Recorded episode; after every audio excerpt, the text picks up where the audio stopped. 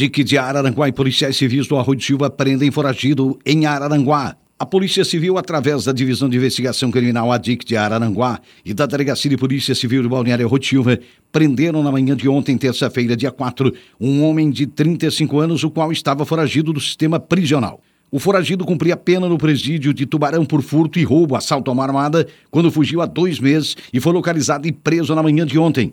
É o segundo foragido preso em dois dias na comarca de Araranguá. O foragido foi encaminhado ao sistema prisional do Estado.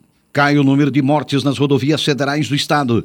A Polícia Rodoviária Federal encerrou a Operação Ano Novo com bons números. Nas rodovias federais que cortam Santa Catarina, foi registrado aumento no número de acidentes e feridos, mas redução de mortos comparado ao mesmo período do ano passado.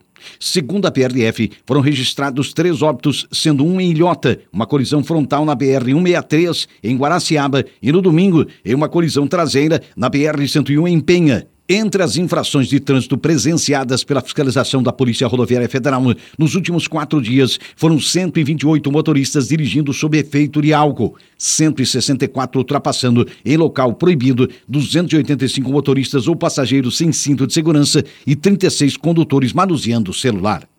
Homem compra bicicleta e devolve objeto após postagem na internet. Um homem que havia comprado uma bicicleta devolveu o item após uma postagem nas redes sociais. De acordo com a Polícia Militar de Braço do Norte, os agentes foram acionados para atender a uma ocorrência de furto que havia acontecido na última segunda-feira. Na ocasião, a vítima postou fotos nas redes sociais de sua bicicleta furtada. Na sequência, um homem entrou em contato e contou que havia comprado a bicicleta, mas disse que não sabia ter sido objeto de furto. A guarnição foi ao encontro do homem e o indagou sobre a posse. Ele informou que a comprou em Grão-Pará. Também reafirmou que desconhecia ter sido proveniente de um crime e, como precisava de uma bicicleta para trabalhar, acabou comprando, pois o preço estava bem acessível. A guarnição apreendeu a bicicleta e registrou um boletim de ocorrência. Polícia alerta para o golpe do falso aluguel. Quem for locar pela internet deve prestar atenção e conferir o anúncio de cabo a rabo para não correr o risco de cair no golpe do falso aluguel. Esse tipo de crime é cada vez mais comum nas cidades litorâneas. No Rio Grande do Sul, somente nos últimos dias, 21 pessoas foram lesadas por estelionatários. Na maioria das vezes, o inquilino loca o imóvel e quando chega no endereço, a casa não existe, ou se existe, nunca esteve para locação e o valor depositado não foi para a conta do proprietário, mas sim para o bolso de um estelionatário.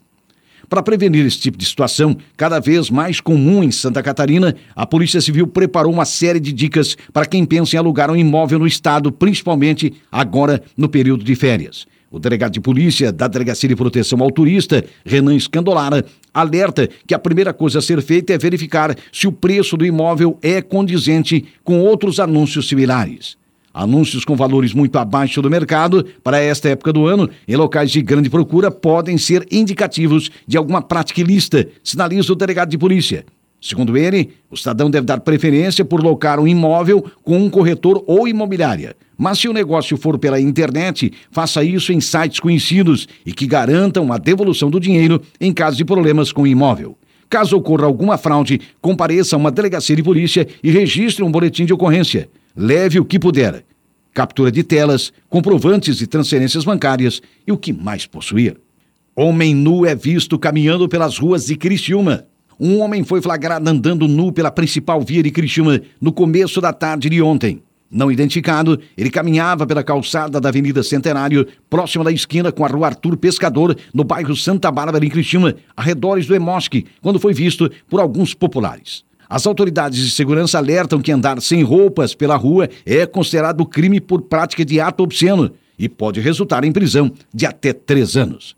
A tarde foi de forte calor em Criciúma, com temperatura acima dos 31 graus, mas não justifica a atitude deste homem.